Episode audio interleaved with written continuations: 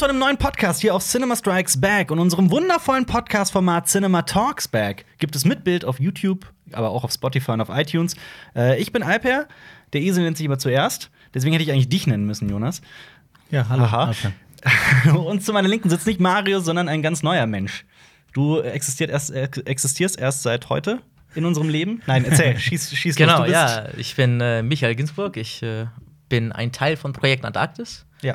Von dem Kinofilm. Genau. Und freue mich heute hier in Köln bei euch Danke dass, zu du, sein. danke, dass du da bist. Danke, dass du hergefunden hast. Ähm, Projekt Antarktis ist ein Film, den wir beide jetzt schon gesehen haben und äh, der, von dem ähm, ich zumindest, wir haben noch gar nicht drüber gesprochen, wir beide, aber ich war sehr angetan von dem Film. Und äh, du hast mir erzählt, dass du eh in Köln bist heute. Und da dachten wir uns, ja, warum schnappen wir dich nicht? Wir haben das schon mal gemacht vor drei Wochen oder sowas. Ja, so vor drei, vier Wochen. Ja, irgendwie sowas. Mit Erik Sonnenburg, dem äh, Produzenten von Schneeflöckchen. Auch ein toller Film, den du übrigens gesehen haben solltest. Muss ich noch mal äh, auf jeden Fall nachholen. äh, ich habe sehr wenig Filme in letzter Zeit gesehen. Äh, Da, damit kommen wir nämlich zu unserem ersten ähm, äh, Format. Denn letztes Mal haben sich die Leute beschwert, dass wir unser Standardformat Cinema Flashback heißt das nicht gemacht haben. Da sprechen wir über die Filme, die wir so in der letzten Woche gesehen haben. Wir haben jetzt das Problem, wir haben den Podcast, den letzten Podcast quasi von einer Stunde aufgenommen. Das heißt, in der Stunde habe ich halt keinen Film gesehen. Deswegen ist es schwer. nicht? Ja, aber ähm, da kann ich ja gleich dich mal fragen, Micha, ob du ähm, äh, Filmempfehlungen hast für unsere Zuschauer. Vielleicht, äh, Filmempfehlungen, So irgendwelche Geheimtipps, die wir sonst vielleicht auch nicht auf dem Schirm haben oder was auch immer. Geheimtipps. Ähm, also gerade läuft ja äh, der Vorname an. Mhm. Äh, wird wahrscheinlich ein sehr lustiger, sehr fantastischer Film, weil die Story Mhm. ist einfach nur grandios. Aber ich empfehle auch den alten, den französischen Film zu gucken. Der ist ein paar Jahre alt. Mhm. Ja. Hammer. Was nur heißt ein paar. Jahre? Wie alt? Ich weiß es 70er, ehrlich gesagt 80er nicht. Nein, nein, nein, nein, so alt nicht. Okay. Ähm, ich schätze mal so aus ja, 2010ern schon, aber Okay. Ich schätze mal so fünf, sechs Jahre ist er alt. Mhm. Ähm, war, glaube ich, nicht so erfolgreich äh, im Ausland, aber ein sehr fantastischer Film, der trägt wirklich einfach nur durch die Dialoge. Okay. Es gibt nur ein Set, eine Wohnung und es geht alles nur. Äh, Kammerfilm. Ja, Ja, ja, letztlich ein Kammerspiel. Ja. Ähm, und die Story ist so simpel, wie sie nur sein kann. Und, äh, Was ist sie denn? So grob. es treffen sich Freunde Mhm. und äh, einer von denen erzählt ähm, den anderen, dass er Vater wird. Und ähm, der erzählt dann auch, dass äh, seine Frau und er äh, Mhm. sich auch einen Namen überlegt haben für dieses Kind. Und das ist ein sehr klassischer Name und ähm, ein sehr alter, traditionsreicher Name. Ähm, Adolf. genau, genau. Doch, ich, ich weiß, warum ich Und, kenne diese, ja. und die sollen dann Klar. raten, welcher Name es Ja. ist, und dann verkündet er, dass er seinen Sohn wirklich Adolf nennen Ja. Und das eskaliert das, äh, das Ganze und äh, es kommen alte Familienfäden auf und äh, so Sachen, die einfach immer so unterbewusst mitbrodeln, aber nie zu, zur Sprache kommen. Mhm. Ja. Und dann äh, gibt es eine Schlägerei mit seinem Schwager und, äh, Ja. und es endet einfach im Superchaos und am Ende war es alles ein Witz. Und Okay. natürlich nennen, nennen sie das Kind nicht Adolf, er wollte Ja. einfach nur mal ein Späßchen machen. Ah. Und die, diese ganze Ist das schon ein Familiendynamik. Spoiler? Ist das, muss man das, muss man Nein, das das, rausschneiden? nein, Okay. nein. Ich glaube nicht, dass es ein Spoiler ist, weil äh, das ist eigentlich klar. Also dem Okay. Betrachter ist es schon Ja. Mhm. klar, glaube ich, ähm, dass es nicht äh, ernst gemeint ist. Aber es ist so skurril, weil diese Familien Ja. und so diese menschliche Dynamik da, äh, wo dann so auf, auf einmal Sachen von vor fünf Jahren auf den Tisch kommen. So, Ja. Und damals hast du das Glas nicht abgewaschen. Und du hast mich damals schon äh, irgendwie. Aber die versetzt. Idee ist herrlich. Und, und das findet alles in so einem familiären Rahmen statt. Und das, ist, das trägt wirklich über 90 Minuten und äh, ist Aber ein sehr gut. Ich finde es irgendwie passend, weil du bist doch selber vor kurzem Vater geworden. Genau? Also genau. erstmal herzlichen Glückwunsch. Ja, vielen Dank. Dein Sohn heißt nicht Adolf. Nein, zum Glück nicht. Zum Glück nicht. Äh, der hat im Gegenteil einen hebräischen Namen bekommen. Einen hebräischen. Heißt er Genau. David? Nein, äh, Sondern? Äh, Noam. Noam. Genau, Oh, wie voll Noam schön. Chomsky. Ja, Genau. tatsächlich. Sehr Ja, schön. genau. Und, äh, aber würdest du sagen, dass sich so dein, dein Filmkonsum verändert hat, seitdem du Vater bist? Hat sich da irgendwie was getan? Auf jeden Fall ist sehr, sehr viel weniger geworden. Ja. Was natürlich ein bisschen äh, damit zusammenhängt, dass äh, ja, die Geburt meines Sohnes kollidierte mit der Postproduktion von Projekt Antarktis. Dadurch Ja. war der Konsum von äh, Fremdmaterial äh, relativ eingeschränkt. Gab es dann in der Zeit nur Projekt Antarktis und deinen Sohn oder wie war das? Im Prinzip ja. Also ich äh, mache noch andere Sachen, aber die mussten wirklich äh, stark darunter leiden. Ja. Ähm, genau, ich bereite noch einen anderen Film vor, der erst in zwei Jahren gedreht wird, aber Mhm. das äh, hat wirklich äh, massiv zurückstecken müssen. Geht es, geht es da auch wieder um, um Natur und um. Da geht es tatsächlich nur um Natur. Okay. Äh, das, ist so, das ist der klassische Naturfilm. Okay. Eine Naturdoku im klassischen Sinne mit Offsprecher und Ja. Hochglanzaufnahmen, Mhm. ohne dass Kameraleute durchs Bild laufen und Super. in die Kamera reden. Super krass. Also, ähm, ich weiß gar nicht, wie ich, wie ich das anfangen soll, aber äh, erstmal vielleicht, dass der Zuschauer dich ein bisschen besser kennenlernt. Wenn du, Ja. wenn du irgendwie zwei, drei Lieblingsfilme nennen müsstest, was wäre das bei dir? Oh, das ist, das ist, das ist hart. Zwei, drei. Ich finde, ähm, City of God ist einer der, der, der größten filmischen äh, Werke überhaupt. Äh, fantastischer Film, äh, Ja. besonders auch, weil es halt keine Major-Produktion war. Äh, mit Laiendarstellern, einfach Und nur sehr. Story sehr geil umgesetzt. In, dieser, in, Ja. dieser, in diesem Bezirk, der ja wirklich City of God genannt wird. Genau, auch, ja. genau, ja. Ja. Und ähm, einfach äh, sehr authentisch, sehr nah an den Leuten. Ähm, sehr, sehr geil erzählt, die Story. Ja. Ähm, sehr spannender Film, finde ich. Äh, Ich kann ich mir immer wieder Vollkommen angucken. zu, der Film ist großartig, ja. ähm, ist auf jeden Fall einer der Klassiker. Mhm. Äh, Das, das ist so ähm, jetzt spielfilmmäßig. Mhm. Ähm, was ich auch grandios finde, da habt ihr auch ein Video äh, drüber gemacht, habe ich mich sehr, sehr gefreut drüber, Ja. weil es genau meine Meinung widerspiegelt und ich finde, der ist in der Comic-Con-Szene auf jeden Fall underrated, definitiv. Okay. Starship Troopers. Ich Aber finde, hallo, Starship ja, Troopers natürlich, ja. ich meine, ist natürlich äh, sehr simpel gemacht für so, für so, für so einen Weltraumfilm. Mhm. Aber ich finde, die, diese tiefe Verschachtelung von ähm, Dieses Karikaturistische genau, quasi, ja. die Kritik am, am Dritten Reich, Ja. äh, diese ganzen Parallelen. Mhm. Dann, ich meine, der zweite Film war ja wirklich äh, Schund, war äh, Grütze, war nicht ja. ans Buch angelegt, weder an, ans Hast du den Comic. dritten gesehen? Der dritte Marauder, Marauder. ja.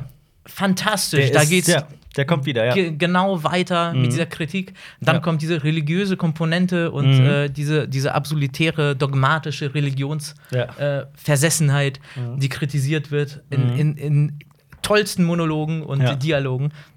Am Beispiel von diesen Aliens und äh, Käfern. Ja. Fantastisch. Ja, Einfach nur Starship super. Troopers ist, ist geil. Grandioser Film. geil, ja. ähm, also ich freue mich darauf, wenn ich äh, den das erste Mal mit meinem Sohn dann gucken kann. Oh, äh, in krass, ein paar ja. Jahren. Wenn er, Und, wenn er äh, so in 18 zehn Jahren alt wird. ja, ein bisschen mehr muss ich, glaube ich, schon noch warten. Ähm, aber au- auf jeden Fall die Starship-Reihe, ähm, der erste und der dritte, auf jeden Fall Ja. fantastische Werke, finde ich viel geiler als Star Wars zum, persönlich. Mhm. Ähm, Okay. Und, okay. äh, Da ist die Tür. ja, das ich gesehen. Aber ich kann es ich kann's nachvollziehen. Ja, Troopers ja, ist schon ja, echt was Besonderes. So. Star Wars oder Star Trek, das sind halt so sehr lineare Erzählstränge mit wenig äh, Tiefgang, finde ich. Da geht es halt wirklich so dieses Sci-Fi. Ja. So, also das sind halt immer so diese Anspielungen, aber da geht, das wird halt nicht zugespitzt. Da, da Du halt findest, nicht du findest Star Trek nicht tiefgründig? naja, ich, ich, ich Die finde das- aktuellen Filme mal ausgenommen, ne? Na, ich äh, rede von den aktuellen. Also die ganz so, alten, die sind ganz- super. okay, aber ja. jetzt so die neueren, ähm, Ja, okay. Ähm, ja. die zu meiner Lebzeit entstanden sind. Mhm. So. Ich höre äh, Marius schon im Nebenraum mit den Füßen scharren. ja. Da, da Marius ist riesiger Star Trek-Fan. also ich auch, ich auch, ich finde Star Trek super, aber Ja. es ist halt eher Unterhaltung, finde ich. Mhm. Ähm, Und da geht es weniger um diese, diese Level, die halt äh, so zwischen den Zeilen stattfinden. Ja. Und bei, bei Starship Troopers finde ich halt, der Film an sich ist simpel. Ich meine, der ist von den Visual Effects und so nicht fantastisch gemacht. Das ist äh, so, darum geht es da nicht. Ja. So, ich ich finde aber die, ich find die toll. Ja, ja, auch genau. Aber Aber- es ist halt extrem überzeichnet und zwar so überspitz ähm, gestaltet, dass es einfach. Also, es ist eine Karikatur für mich. Genau, Ne? Ja. genau. Also, ja. Aber erzähl doch mal, wer, wer bist du und was machst du? Schieß Ja, los. äh, ich bin Journalist, Mhm. spezialisiert auf Foto- und Videojournalismus und komme klassisch aus der Dokumentarfilmszene. Mhm. Und äh, normal im echten Leben äh, bin ich irgendwo in der Pampa unterwegs und filme entweder Land und Leute oder die Natur Mhm. und versuche Stories äh, zu erzählen über Bildsprache. Was, was waren so deine krassesten Reiseziele bisher? Auf jeden Fall die Antarktis, die Arktis, ähm, naja, und die, letztlich so ein paar Schurkenstaaten ähm, rund um die ehemalige Sowjetunion. Da bin ich spezialisiert drin, äh, dadurch, dass ich selber aus der Sowjetunion komme äh, und die Sprache halt spreche und die Kulturen kenne, äh, bin ich halt geografisch so auf die Polargebiete und die ehemalige Sowjetunion ähm, spezialisiert. Und ähm, also, warst du auch schon mal in Sibirien oder sowas? ja, ja, klar, Sibirien habe ich sehr, sehr, sehr viel gearbeitet. Ich glaube, so das krasseste war wirklich Turkmenistan. Mhm. Das ist äh, so, ein- so ein Land, was kaum einer kennt eigentlich. Ähm, das, äh, Man kennt es vom den, Namen her, Genau, aber das- sonst weiß man nichts. Das grenzt halt an den Ir Iran, an Syrien, ähm, ist da am Kaspischen Meer Mhm. gelegen, ähm, an Afghanistan und an Usbekistan und ähm, ist natürlich so, so ein Brennpunkt und äh, das steht bei Reporter ohne Grenzen auf Platz 178 von 179. Ja, Was ist das? ratet mal, Niger? äh, nee, Nordkorea tatsächlich. Oh, okay, ja. Ja, ich habe da nämlich auch, äh, da haben wir auch mal drüber, äh, drüber gehabt, äh, diese Doku-Reihe auf Netflix mit diesem Dave, David Ferrier oder wie der heißt. Ja. Der war unter anderem auch in Turkmenistan für eine, was war das? Indoor irgendwas Weltmeisterschaft. Asian Indoor Games. Genau, ey, genau. So, so, so irgendwas. Okay, ja. Und das war halt total abgefahren, weil die da ein riesiges äh, Olympiadorf aufgebaut haben. Und, Nur äh, dafür, ja. Genau, nur dafür. Und dann wollte halt auch mal außerhalb gehen und das hat halt überhaupt nicht funktioniert. Weil Er durfte nicht. Da, waren immer, da war immer jemand dabei, der ihn auch gefilmt hat und sowas. Das war immer so, ah, okay. Man hat immer so, ein- so ein ganz ungutes Gefühl gehabt. Ja. Genau, das war, das war auf jeden Fall eine meiner skurrilsten Destinationen. Ähm, so als Journalist in so ein Land, also wissend, dass die wirklich Journalisten äh, einknasten und äh, Ja. denen wirklich die Menschenrechte entziehen, da hinzufahren und dann wirklich zu versuchen, was zu filmen, ist schon ähm, eine skurrile Geschichte. Ja. Und ähm, das war auf jeden Fall eine Grenzerfahrung. Ja. ähm, genau, aber sonst bin ich eher auf äh, wirklich Natur- und Umweltthemen spezialisiert. Also ist das äh, im Prinzip ist dein Alltag, dass du um die Welt reist mit einer Kamera und alles filmst, was dir vor die Linse kommt. genau, genau. Meistens habe ich noch ein Team dabei, aber, aber genau. Und wie, wie, wie kam es dazu? Ich meine, wie wird man das? Äh, viele Unfälle und äh, Zufälle. Und, ähm, Ja. Äh, ja, und äh, mangelndes äh, Bewusstsein dafür, wann man mal die Klappe hält, äh, schätze ich mal. Ähm, ja, ich habe eigentlich äh, so eine Karriere in der Polarbiologie angestrebt. Also ganz klassisch, klassisch habe ich studiert und wollte dann Wissenschaftler werden. Ja. So richtig mit Promotion dann, also das war so das Ziel. Ach, warte mal, und du warst in Svolbard, ne, in Spitzbergen. Genau, Ja. ja. auch, genau. Und äh, naja, und dann habe ich halt so diese Karriere eingeschlagen und irgendwann merkte ich, dass irgendwie so dieses Setting, öffentlicher Dienst, Universitätsdienst, so, das ist irgendwie so, dieses Konstrukt ist nicht meins. Ich äh, ecke da ständig an und äh, fühle mich da auch nicht so richtig wohl. Äh, und ähm, dann hatte ich schon, während ich in der Wissenschaft war, immer wieder fotografiert und gefilmt. Äh, vor allen Dingen meine Arbeit in den Polargebieten. Und irgendwann ähm, habe ich dann mal äh, einen Auftrag bekommen von National Geographic. Die äh, fanden ein Projekt cool. Sag, ja, willst du das nicht irgendwie ablichten für uns? Willst du da nicht eine Story drum machen? Und das hat ganz gut funktioniert, wurde auch veröffentlicht und äh, so habe ich dann angefangen, wirklich aktiv ähm, auch andere Magazine anzusprechen und äh, denen was anzubieten. Und ja, dann kam ich halt an so einen Punkt, wo ich die Möglichkeit hatte, zu entscheiden, will ich jetzt wirklich irgendwie weiter diese Wissenschaft machen und äh, mich in diesen öffentlichen Dienst stürzen für, mein, für den Rest meines Lebens oder gehe ich den Weg der Freiberuflichkeit und äh, erzähle die gleichen oder arbeite die gleichen Themen auf, die mir in der Wissenschaft am Herzen lagen, aber für ein breiteres Publikum, für eine andere Zielgruppe, Mit anderen Stilmitteln, mit einer genau. anderen Filmsprache und so weiter und so die ich fort. vielleicht auf einem anderen Level erreiche und äh, vielleicht äh, ja, berühre oder zumindest beeinflusse. Bist du da eher hinein, also irgendwie hineingewachsen oder ähm, hast du rückblickend festgestellt, dass du schon immer so gewisse Eigenschaften in dir hattest, die eigentlich schon immer dich dafür prädestiniert gemacht haben? Oder war das, äh, war das eher so ein Prozess? Das war definitiv ein Prozess.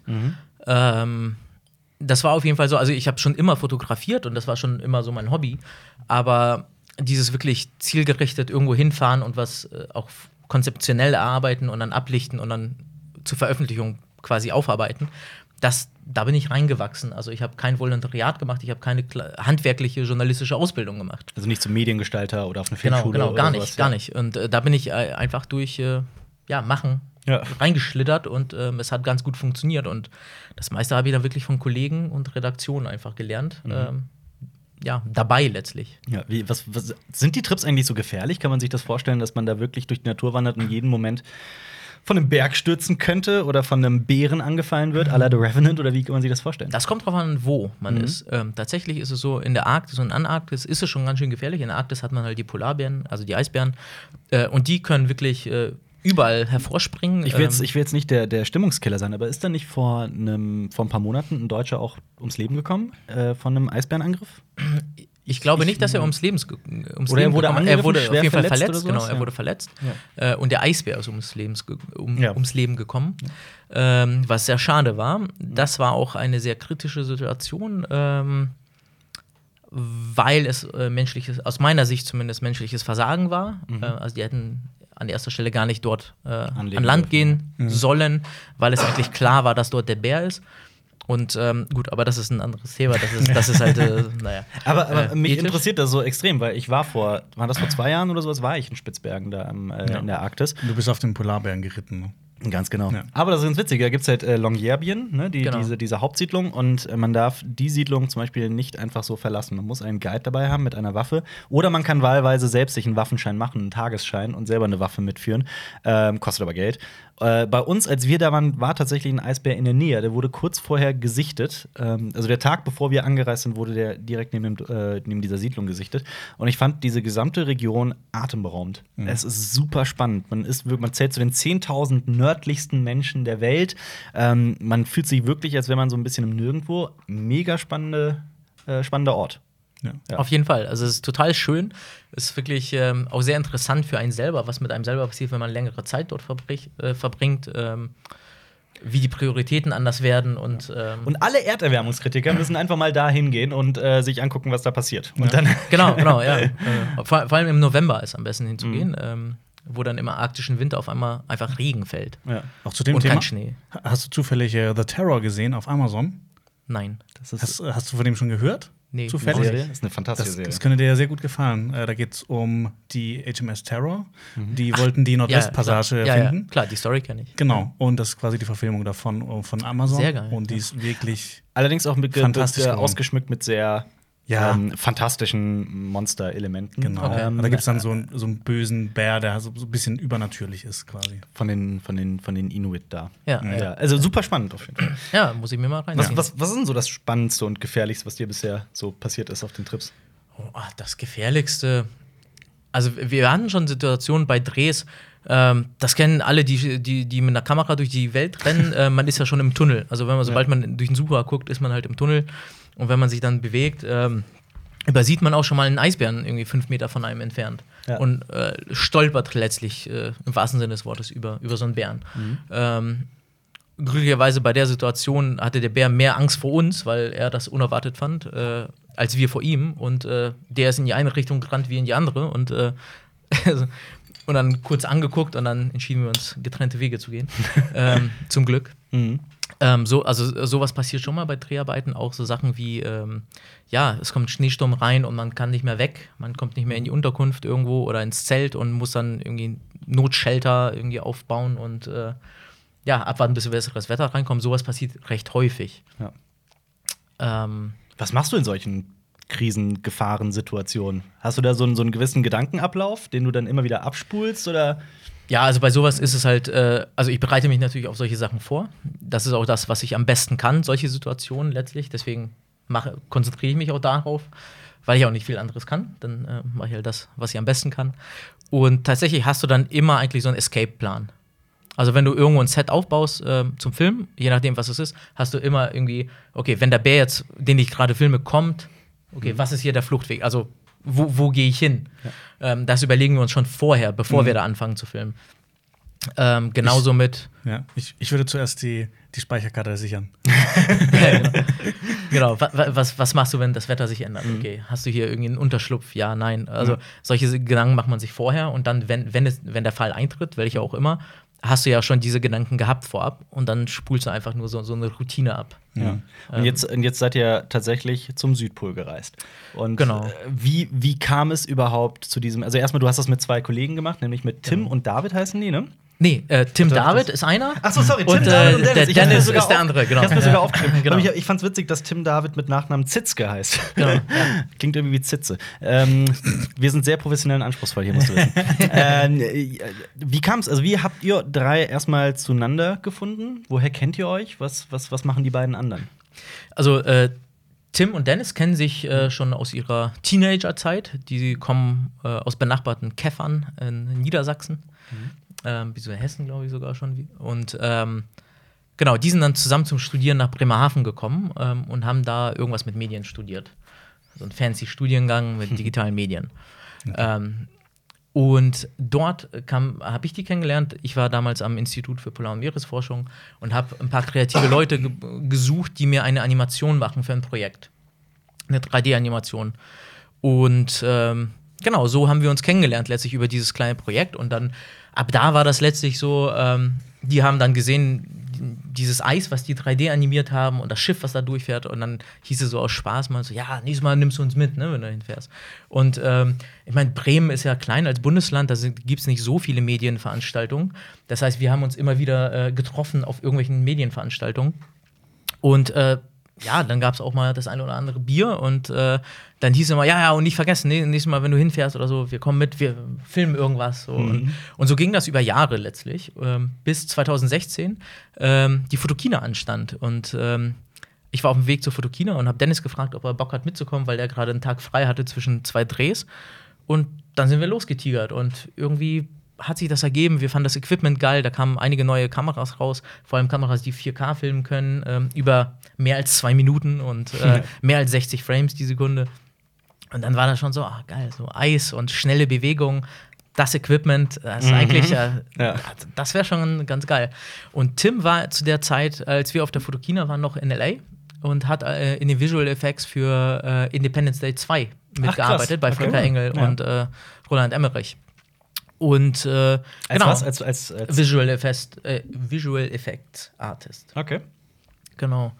Und äh, der kam gerade nach seinem Jahr Arbeit dort wieder äh, nach Deutschland und dann haben wir ihn direkt festgenagelt, weil der gehört ja auch zu der Truppe, die da immer so bei einem Bier großlaut ver äh, verkündeten, dass sie mal ins Eis fahren und da was filmen mhm. und das nie getan haben. Und dann hat sich das ergeben, er hatte gerade den Film abgeschlossen dort. Ähm, die waren am Ende des Studiums. Ich war gerade, also ich bin ja Freiberufler, ich kann es mir ja ein, einigermaßen gut einteilen, aber ich hatte auch große Projekte jetzt nicht anstehen. Ja, komm, jetzt oder nie. Und dann haben wir einfach den Schluss gefasst, äh, komm, jetzt machen wir es mal. Und dann haben wir ähm, so ein paar Ideen gesammelt, gebrainstormt und schnell war klar, wir wollen auf keinen Fall so die klassische, also wenn wir in die Antarktis fahren, die, nicht einfach noch eine Naturdoku über Pinguine machen mhm. oder das klassische Klimawandel-Ding ähm, machen, was halt andere schon gemacht haben, viel besser, weil viel größeres Budget, mehr Erfahrung. Mhm. Und äh, wir haben gesagt, gut, die, diese mehr Leute. Titel, mehr Leute, genau, mehr Zeit ja. auch. Ne? Und die, äh, wir brauchen dann nicht mehr der BBC konkurrieren, die mit irgendwie 200 Leuten drei Jahre in der Antarktis verbringen, um 45 Minuten abzufilmen. Und wir gehen für einen Monat dahin zu dritt und also da brauchen wir nicht konkurrieren. Und ähm, haben wir gesagt, okay, was machen die denn alle gleich und was wollen wir anders machen? Und wen wollen wir überhaupt damit erreichen? Und so, so fing das Konzept an. Und dann war relativ schnell klar, okay, die Antarktis ist geil und aber das, was wir gehört haben von den ersten Leuten, denen wir das erzählt haben, dass wir zusammen in die Antarktis wollen, die haben alle gesagt, so, ihr spinnt, also, was, was soll der Scheiß? ja. ähm, Darf ich dir sagen, wie, wie, wie ich den, den Film in einem Satz für mich selbst beschreiben ja, würde? Als, als ähm, Roadtrip zu einem sehr ungewöhnlichen Ort. Weil es, ich, fand, ich fand tatsächlich, dass ähm, nicht unbedingt, jetzt nichts gegen die Aufnahmen am Südpol, die waren wundervoll. Aber vor allem war es so diese die Freundschaft untereinander und die Reise dahin, war so das, so das Interessante. Und vor allem, was ich mich da so auch mega dran gecatcht hat, war, ähm, dass die Technik selbst, der Film selbst, das Filmen selbst, dieser gesamte Produktionsprozess selbst auch die ganze Zeit eine Rolle spielt. Das heißt, ihr filmt auch mal eure Technik und sagt, dass da eine SD-Karte flöten gegangen ist oder sowas. Und das war wiederum ähm, für mich als jemand, der halt hier die ganze Zeit irgendwie mit Kameras und, und mit Kameramännern und so weiter zu tun hat, äh, auch so, so nahbar. Und ich fand das super interessant. Ähm, war das von Anfang an so das, das Ziel, diesen Film auch über das Film selbst zu machen? Auf jeden Fall. Also für uns war klar, wir wollen eine Zielgruppe erreichen, die in die wir selber auch gehören. Und ähm, das waren halt junge Menschen, Menschen vielleicht in der Berufsfindung oder an irgendwelchen Wendepunkten die entweder feststellen, okay, der Job, den ich jetzt mache, ist vielleicht doch nicht so geil für mich und ich will doch lieber was anderes machen, traue mich aber nicht so richtig vielleicht. Oder Leute, die einfach filmen und fotografieren und einfach Bock haben auf Action und einfach eigene Sachen. Mhm. Und es war klar, wir wollen eine andere Bildsprache haben, wir wollen einen anderen Stil haben als die klassische Doku. Und was wir alle drei halt sehr viel konsumieren, ist YouTube. Wollte wir finden fragen, halt, ja. es gibt sehr, sehr viele gute YouTube-Formate die dann aber halt über fünf Minuten tragen und dann enden. Und wir mhm. haben gesagt, okay, die Antarktis, die muss schon hochglanz abgelichtet werden. Das muss sein, sonst wird man ihr auch nicht gerecht. Aber. Na, Legria. ja, genau, ja, aber die, die, alles andere, die Story, mhm. die kann, für sowas ist die, dieses YouTube-Vlog-Element mhm. einfach ein geiles Stilmittel, um wirklich auch den Zuschauer abzuholen und direkt anzusprechen. Ja. Mhm. Und unser Ziel war es dann letztlich, nicht wie bei den klassischen Dokus, so dieser, dieser allwissende Erzähler aus dem Off, ähm, der mit unendlichem Budget einfach nur das Geilste vom Geilsten zeigt und alles ist wundervoll und alles ist. Und, und dann gibt es immer diese, diese Belehrung. Wir wollten halt sagen, okay, wir fahren in die Antarktis, weil es für uns ein Bild ist, eine Metapher für etwas sehr schwer Erreichbares. Ähm, die wenigsten Leute waren da und man stellt sich auch die Bedingungen, unter denen man dort filmt, halt nicht so vor, wie als wenn man in die Karibik fährt. Also wenn wir gesagt haben, wir drehen jetzt den Film über Motivation in der Karibik, das ist halt so, ja, okay, weißer Sandstrand, Cuba Libre. irgendwie, Da muss man die ähm, äh, Motivation bisschen finden zu arbeiten. Genau, das ist, das ist so, ja, okay, das ist, ähm, das ist äh, nicht gerade eine große Hürde, die man nehmen muss, um da hinzufahren und das zu machen. Und das war klar, wir brauchen irgendwas, was sofort den Leuten, also wenn man das, den Titel sagt, was sofort klar ist, okay, das war eine Challenge. Ja. So, das ist heftig. Und dafür ist die Antarktis einfach Also kommt als nächster. Film Projekt Mars. Ich hätte jetzt gesagt Projekt Mond. Projekt Mond. Genau, also das, das haben wir tatsächlich, also wir müssen den, den Elon Musk noch mal kontaktieren, wie, wie, wie er das so Ja. plant, aber auf jeden Fall ähm, wäre das natürlich das Einzige, was das noch so toppen könnte. Es gibt übrigens einen, einen fantastischen Science-Fiction-Film aus dem Jahr 59, der ist Destination Moon. Also irgendwie ähnlich. Aber ähm, okay, jetzt mal Hand aufs Herz. In welchem Monat wart ihr, wart ihr äh, in der Antarktis und wie kalt war es? Ja, wir waren, wir sind äh, Anfang November losgeflogen und sind dann in der zweiten Dezemberwoche 2017 zurückgekommen. Okay, jetzt muss ich aber auch gerade mein, meine absolute fehlende Bildung offenbaren. Ähm, wie ist das mit den Jahreszeiten im Südpol? Ist Dort ist Frühling zu Frühling, dieser Zeit. okay. Genau, also wir waren quasi noch vor dem Sommer da, aber quasi nach dem Winter. Und der Frühling ist sehr, sehr kurz dort. Also es geht wirklich von Winter sehr rasch in den Sommer über und wir haben Ja. genau den Frühling mitgenommen. Was, was sind das auch für Temperaturunterschiede von, von Sommer jetzt so das wärmste und Winter so das kälteste? Äh, Winter das kälteste, ich glaube minus 96 oder minus 94 ist das kälteste, was gemessen wurde. Das war aber weit nachts im Inland. Und im Ja, genau. Während der Polarnacht bei einem Sturm weit im Inland Wow. äh, auf dem Ja. Eis. Da, da waren wir natürlich Das nicht. war quasi die kälteste Temperatur, die die jemals auf, der, Erde, gemessen wurde. Ja. Ähm, irgendwo in den minus 90ern. Und ähm, genau, und äh, im Sommer kann es da auch plus 10 werden. Mhm. Je nachdem wo. Wärmer als, als hier manchmal meistens. Genau. Und ähm, wir haben so Temperaturbereiche zwischen plus 4, plus 3, Mhm. plus 5 bis minus 30 erlebt. Oh, aber das ist von den. Temperaturen ja noch relativ harmlos, würde ich mal so dreist daher behaupten, weil minus 30 schon hart sind. Genau, das Ja. ist schon hart. Also das, das Schwierige tatsächlich an der Antarktis da beim Film ist wirklich diese rapiden Wechsel. Also da hast du halt nicht, dass äh, es kühlt ab und dann hast du halt eine Woche minus 30 und dann wird es wieder wärmer irgendwie, sondern du verlässt das Schiff, fährst mit dem Schlauchboot raus. Während der Fahrt äh, hast du irgendwie plus 5. Du kommst an Land an und auf einmal fängt so ein Wind an, vom Gletscher runter zu fallen und auf einmal hast du innerhalb von 10 Minuten minus 20. So, dann musst du wieder alles anziehen, Oh. alles anziehen, was du dabei hast, ziehst dich an und auf einmal äh, hört der Wind auf und du hast wieder null. Ja. Also So, das, und das viermal am Tag. ich stelle mir das auch so vor mit, mit, mit der Kamera noch und dann noch mit den Handschuhen. So, das, dann friert sich wahrscheinlich immer die Hände ab, oder? Ja, die Fin- Nase, Finger, ja, die, die Ex- ja. nee, die Nase ging eigentlich. Die Fingerspitzen äh, ist tatsächlich das, was am, am schnellsten taub wird. Mhm. Äh, vor allen Dingen, weil wir so Handschuhe hatten, wo die Fingerkuppen dann frei liegen, damit wir alle Knöpfe bedienen können. weil, klar, ja, ja, klar. Ähm, Dennis, der hatte, der hatte äh, so eine FS 700 mit einem Odyssey-Rekorder oben drauf. Der hatte ständig 1000 Knöpfe zu bedienen, Ja. äh, weil er auch zwischen den Modi gewechselt ist und Slow-Mo normal und ja, das äh, war halt super viel Aufwand und irgendwann war dieses Handschuh an, aus so nervig, Klar. dass wir dann einfach ohne gefilmt haben und äh, das war dann schon wirklich schmerzhaft auch teilweise. Mhm. Aber die Temperaturen waren okay, wir waren darauf vorbereitet. Wir waren eher auf, auf die warmen Temperaturen, waren wir schlechter vorbereitet als auf die kalten. Tatsächlich. Tatsächlich. Äh, wir haben nicht erwartet, dass es so warm wird. Mhm. Dadurch hatten wir auch äh, immer wieder Probleme dann mit dem Schnee, der dann geschmolzen ist und dann in alle Ritzen der Kamera ge geflossen Ja, ist. Nässe, ja. Und ähm, dann haben wir ja auch die FS 700 geschrottet letztlich. Da ist das Display ausgefallen. Dennis musste dann also nach Gefühl filmen. Der wusste nicht, auf was für einer Blende der ist. Der wusste nicht, auf was für einem Shutter-Speed er ist. das ist Teil des Films, ich weiß, das sagt Ja, ja auch und, äh, Film, ja. Das war dann wirklich so ein Blindflug. Ähm, ja, in der, in der heißesten Phase des Films. Aber wie, wie allgemein, äh, war das nicht eine Riesenherausforderung, etwas zu filmen, was einfach weiß ist? Ist Ja. das nicht richtig, richtig schwierig gewesen? Auf jeden Fall. Also ähm, die Postproduktion, also an die wollen wir gar nicht mehr zurückdenken eigentlich. ähm, vor, vor allem äh, für Dennis äh, und seinen Assistenten Nils Fricke, der äh, mit Dennis auch das Grading und so gemacht hat. Das war nicht einfach. Also da die Farben und also vor allem die Kontraste irgendwie zu retten und also das war schon auf jeden Fall harte Arbeit. Ähm, ist natürlich sehr hell, sehr grell oft. Mhm. Die Kontraste sind schwierig.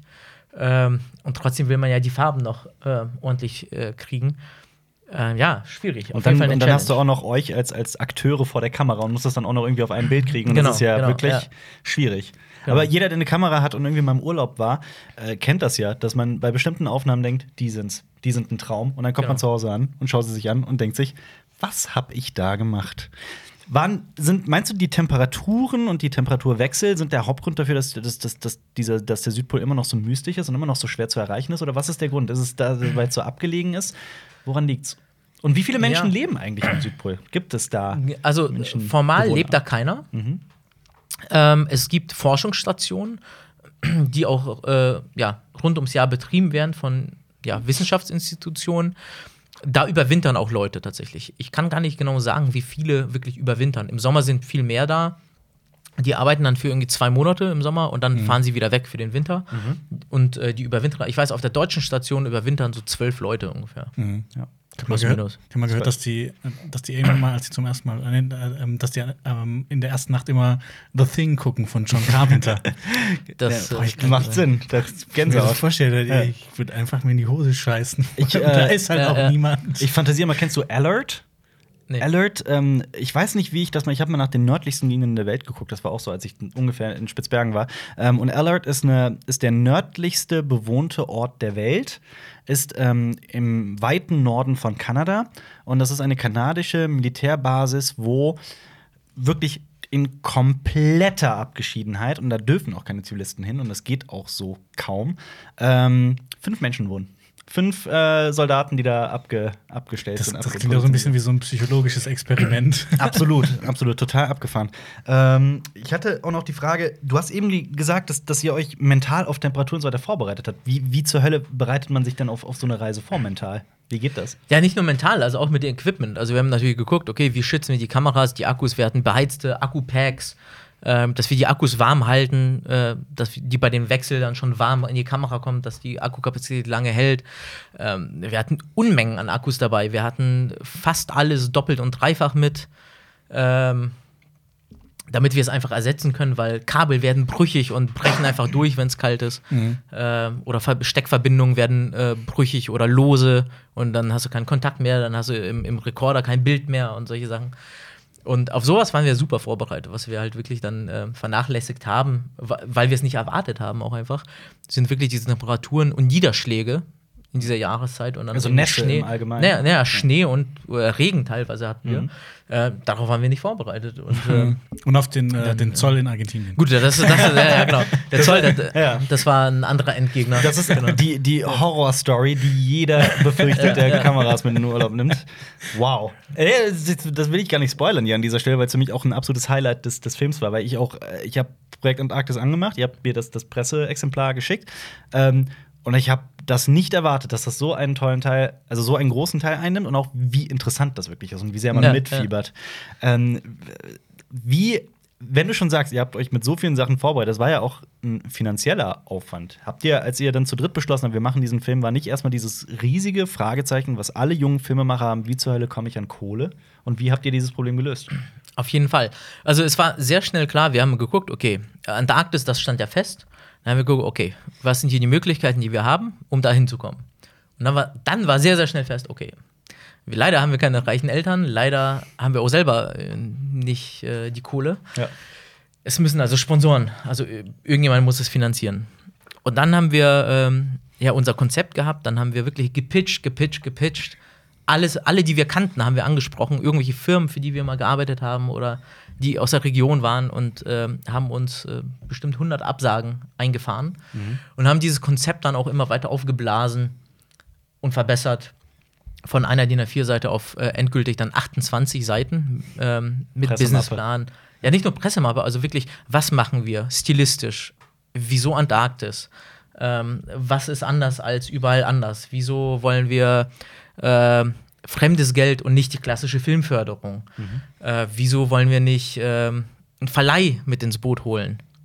der uns das Geld vielleicht vorgestreckt hätte. Und sowas musste man natürlich erläutern, um Sponsoren davon zu überzeugen, dass die das finanzieren. Und das hat dann letztlich angefangen mit einem kleinen Verein aus Bremerhaven, Sturm und Drang, der ähm, Kultur- und äh, Kreativprojekte fördert. Und die waren als erste dabei und haben uns zumindest die Reisekosten finanziert. Also die haben genauso viel Geld gegeben, dass wir uns Flüge und die Tour und ein paar Klamotten leisten konnten und vielleicht noch irgendwie zwei, drei Sandwiches. Und äh, dann stand für uns jetzt, okay, wir fahren definitiv dahin. Auch wenn, wir, auch wenn wir mit dem Handy Genau. filmen, wir fahren. Und, und wenn, wenn wir halt nichts essen können, dann ist es halt so, äh, schadet eh nicht.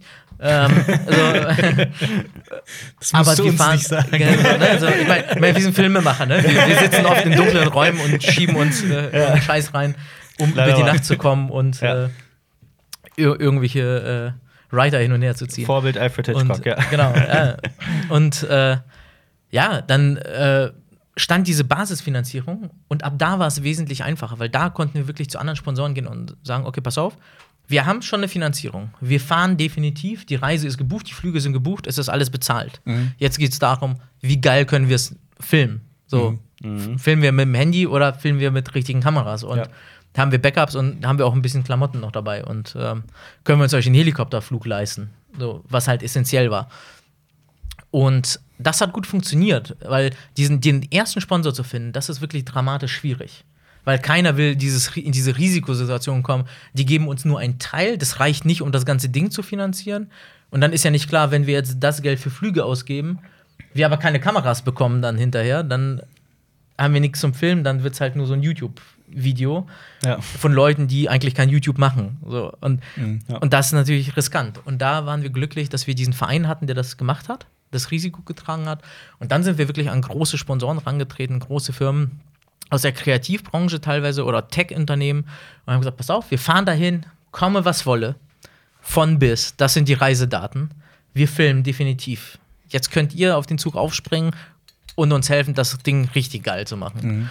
Und das hat dann geholfen. Dann haben sie gesagt, ah, okay, okay, ihr habt schon jemanden, der wirklich hier Fettkohle auf den Tisch gelegt hat. Und Ja. okay, das findet definitiv statt, da ist, also besteht kein Zweifel dran.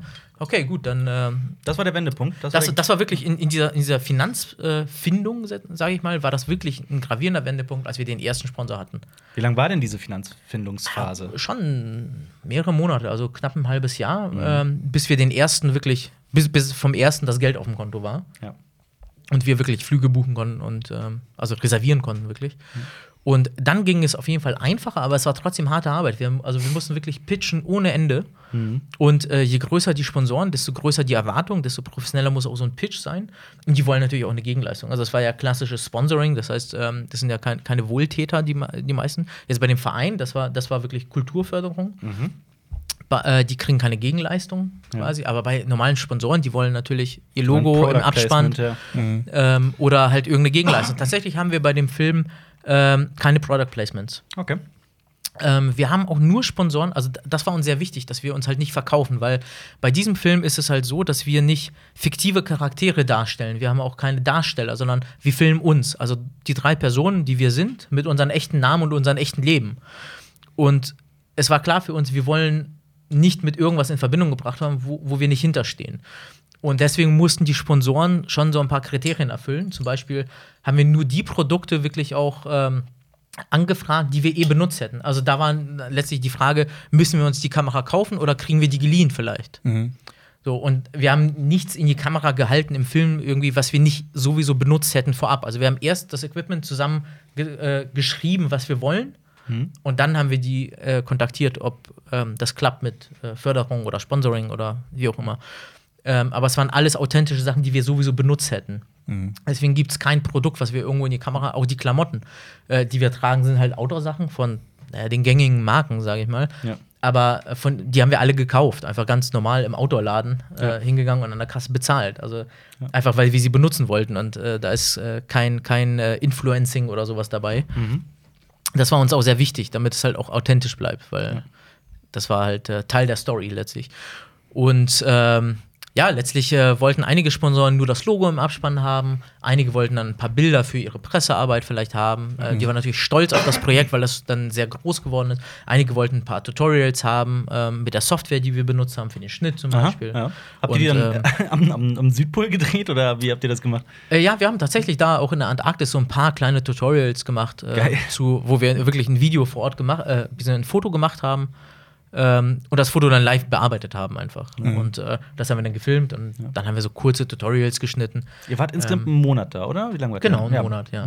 Und äh, was hast du so in der Zeit gelernt und wie, wie hast du dich weiterentwickelt? Und würdest du das alles, was ihr da gemacht habt während dieser Reise, würdest du das alles nochmal genau so machen? Oder denkst du dir aber auch bei manchen Dingen, boah, haben wir das scheiße gebaut? Nochmal genauso machen auf gar keinen Fall, weil wir halt natürlich gelernt haben. Also es gab natürlich einen großen Lernprozess. Äh, was wir auf jeden Fall mitgenommen haben von dieser Fahrt ist, äh, also als Team sind wir krass zusammengewachsen. Ähm, weil eben so viel schiefgegangen ist. Also äh, jetzt rückblickend, äh, ich meine, das war ein Monat Horror für uns eigentlich. Aber rückblickend äh, betrachtet ist es super geil, dass so viel schiefgegangen ist, weil, ja, ich meine, äh, das hätten wir gar nicht besser skripten können. Also es gab ja auch kein Skript. Und ähm, dass es so gelaufen ist, ist einfach super, weil dadurch hatten wir Challenges, die wir wirklich in Realtime letztlich lösen mussten. Ähm, und das wäre halt so nicht passiert anderweitig. Und ähm, das war schon sehr, sehr geil. Ähm, wir sind auf jeden Fall sehr viel entspannter geworden dadurch, wenn irgendwas nicht funktioniert. Also wir sind viel lösungsorientierter als problemorientierter geworden durch diese Fahrt. Das äh, auf jeden Fall.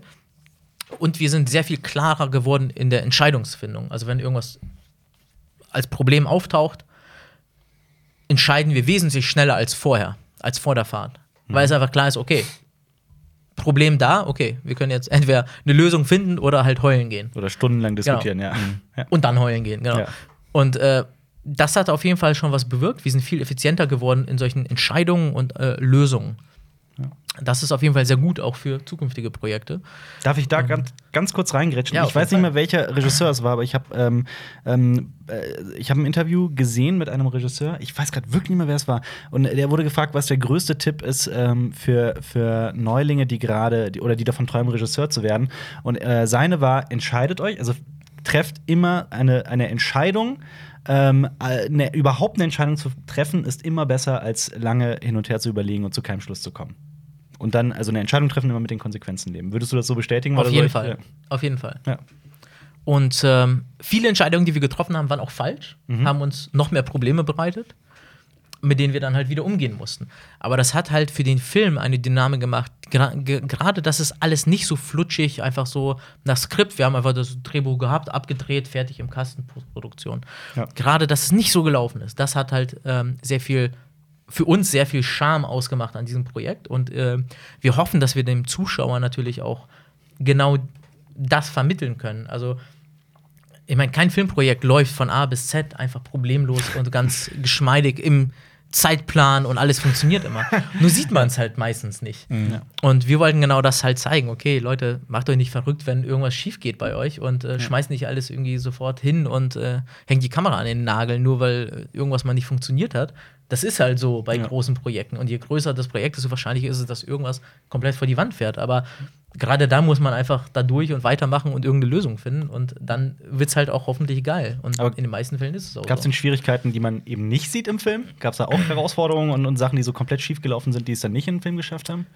Eigentlich nicht. Also eigentlich haben wir zum, also das, was man nicht sieht, haben wir zumindest im Film erwähnt. Also zum Beispiel Mhm. unser Unterwasserkamerasystem, das ist dann ja im Zoll hängen geblieben. Das hat man ja nie zu sehen bekommen. Ja. Und das haben wir dann ja auch äh, nicht mehr wiederbekommen. Mhm. Und dementsprechend, gut, gab es dann keine Unterwasseraufnahmen mit diesem System.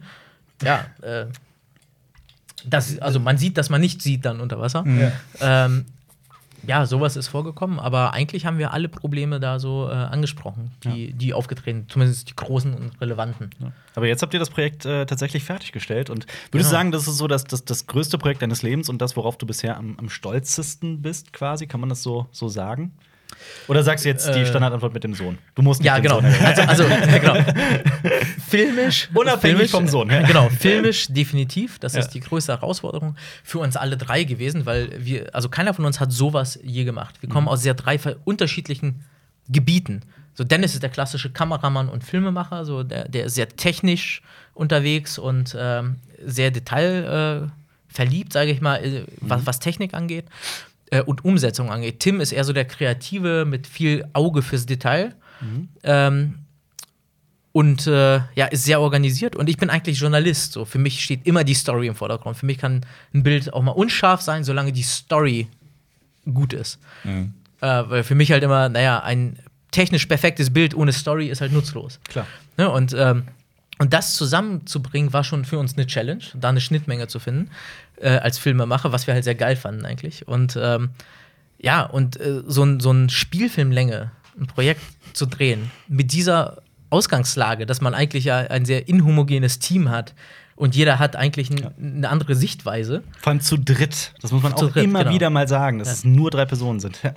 Zum, zumindest Ja. beim Film, ja, zumindest beim Film. Ja. Danach ist das Team gewachsen. Also als wir Ja, wiederkamen, stimmt, war klar, ja. okay, das Material, wir kriegen es nicht bewältigt zu dritt, ähm, weil es muss ja noch Marketing gemacht werden, es muss irgendjemand Presse machen und Also, ähm, eine alles Produk- koordiniert. Also, also der und, Dreh äh, selbst, eine Produktion zu dritt, ist schon Genau. absoluter Irrsinn. Ja. Genau, also gedreht haben wir tatsächlich wirklich nur zu dritt und äh, dann in der Post haben wir das Team erweitert. Genau, der Nils, Nils Fricke kam dazu äh, fürs äh, Editing noch. Es kamen noch andere Assistenten dazu äh, für Teile.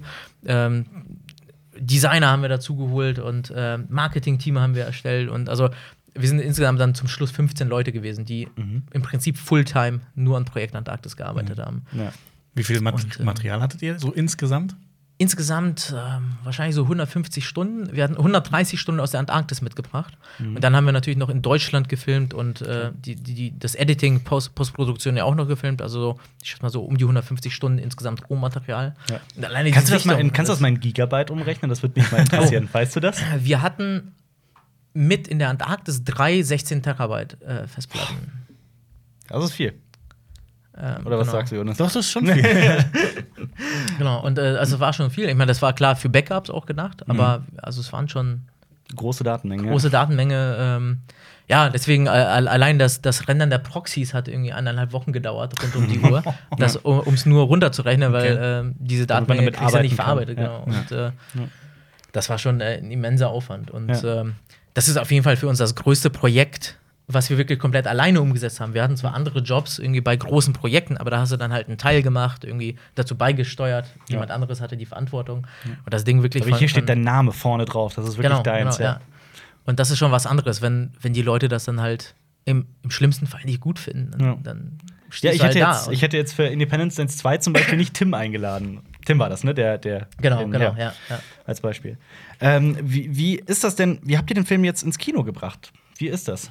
Wie, ähm, was war das für ein Prozess? Weil Ja. du sagtest, ihr habt keinen Verleiher. Genau, wir haben keinen Verleih, wir machen es im eigenen Verleih. Ja, der, der Weg war ein steiniger, schwieriger und ein schlafloser. äh, ich glaube, das fasst es gut zusammen. Letztlich war für uns klar, also wir wollten das Ding wirklich fürs Kino produzieren, haben es auch mit dem Ziel gefilmt. Und wir dachten am Anfang, okay, es wird vielleicht regional, irgendwie ein paar Kinos, die wir ansprechen. Und ähm, wenn es regional gut läuft, cool. Vielleicht können wir es bei irgendwelchen Festivals einreichen, wäre cool. Als wir dann wieder da waren und das Interesse immer größer wurde von, von Medien, war klar, okay, wir müssen es hier irgendwie größer machen. Vielleicht wird es doch groß. Und dann haben wir halt überlegt, okay, wollen wir jetzt wirklich jedes einzelne Kino selber anschreiben und hoffen, dass irgendeiner von uns äh, oder mit uns redet tatsächlich? Weil, ich meine, wir haben die Produktionsfirma gegründet, um diesen Film zu produzieren. Uns kannte keiner als Produktionsfirma, als Marke nicht. Und wir haben auch in der Kinowelt bis jetzt halt, naja, kein Standing so. Das heißt, da werden sich die Leute erstmal nicht drum reißen.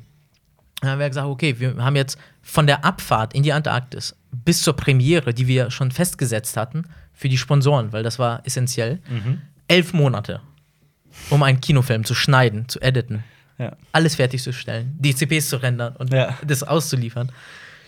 Ähm, jetzt noch Kino irgendwie, also jedes Kino zu kontaktieren, das ist unmöglich. Also Ja. das ge geht nicht. Dann haben wir gesagt, okay, dann müssen wir professionelle Hilfe haben.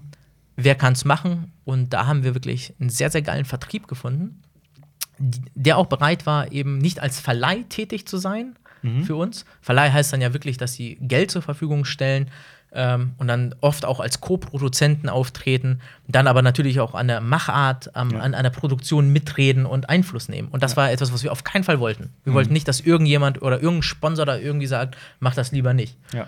Ähm, das war immer im Vordergrund. Und dann haben wir wirklich einen gefunden aus München, 24 Bilder heißen die, die gesagt haben: Nee, Verleih, cool, macht das alleine, macht Eigenverleih. Müsst ihr halt die Kosten tragen, ist kein Thema. Ähm, Für die zumindest nicht, für uns schon. Für uns war das ein großes Thema. Aber wir kümmern uns halt um den Vertrieb. Wir kümmern uns darum, dass der Film halt ins Kino kommt und machen Booking und Billing für euch, sodass die Abrechnungen dann auch laufen und so weiter. Weil das war auch etwas, was wir noch nie gemacht haben, was wir auch nicht können oder Was auch, wahrscheinlich auch ein nicht wollen. Riesenaufwand halt ist, oder? Genau. Ja. Und damit waren wir super glücklich. Und äh, dann haben die natürlich ähm, den klassischen Weg gewählt, uns auf eine Trade-Show eingeladen während der Filmfestspiele in München. Da haben wir halt ein Snippet gezeigt ähm, vor Fachpublikum, also letztlich Kinobetreiber, viele Leute von Kinoketten, aber auch viele Arthouse-Betreiber, ähm, viele Kritiker, viele Filmmedien, also äh, ja, Filmzeitungen oder ähm, so Gewerkschaftszeitungen. Die, den quasi, die dann quasi den Film einkaufen für ihr Kino. Genau, Ja. oder auch äh, ja, viele, die einfach nur Presse machen rund um die Filmbranche. Und da haben wir halt Snippets gezeigt, ähm, haben dann auch Gespräche gesucht. Und ab da liefen die Bookings. Und äh, dann kamen die ersten Kinos, die sagten, wir wollen den auf jeden Fall bei uns in der Stadt zeigen. Ähm, und dann hat der Vertrieb äh, für uns die Tour gebucht und Ja. Bundesstaat festgelegt. Und ja. Und das machst seitdem- du jetzt, ne, diese Tour. Genau, wir sind jetzt auf Tour. Wir sind jetzt äh, seit etwas über zwei Wochen unterwegs. Haben jetzt 17 Städte hinter uns. Nur in äh, Deutschland oder Nur in in- Deutschland erstmal, Ja. genau. Äh, 17 Städte in 15 Tagen. Nee, in 13 Tagen. Ja. 15 Städte, 13 Tage. Und ähm, genau, das wird jetzt auch noch so einen Monat ungefähr weitergehen für uns. In, Einen mit dem- Monat noch? Ja, Ja. einen Monat noch, weil ja, die Bookings kommen rein, die Ja. Kinos Also, ihr Ähm. geht tatsächlich in die Kinosäle rein und guckt mit den Leuten immer den Film. Oder wie, wie Nee, genau läuft das äh, ab? Was um Gottes ihr? Willen, das, das, ne, nein, ich glaube, das, das, ist, Da das kann man keinem Filmemacher zutrauen, seinen eigenen Film mehr als einmal nochmal zu gucken. so, das, Aber, ähm, was machst du auf dieser Tour? Tatsächlich, äh, wir fahren äh, wirklich in die Stadt. Ähm, Im besten Fall haben wir tagsüber, zum Beispiel heute sind wir in Köln abends im Filmpalast. Ähm, und äh, tagsüber haben wir im besten Fall Interviews. Das heißt, wir gehen in die Lokalmedien. Ähm, jetzt heute waren wir bei äh, Deutschlandfunk Nova, haben da ein Interview gegeben und jetzt sind wir bei Cinema Strikes Back. Oh ja, Funk. natürlich. Sehr geiles Format. So, Dankeschön. Und, äh, genau, und äh, nutzen die Zeit eben so, dass, äh, dass wir halt auch ähm, erklären können, was wir da gemacht haben, wie wir es gemacht haben, wieso Ja. wir es überhaupt gemacht haben.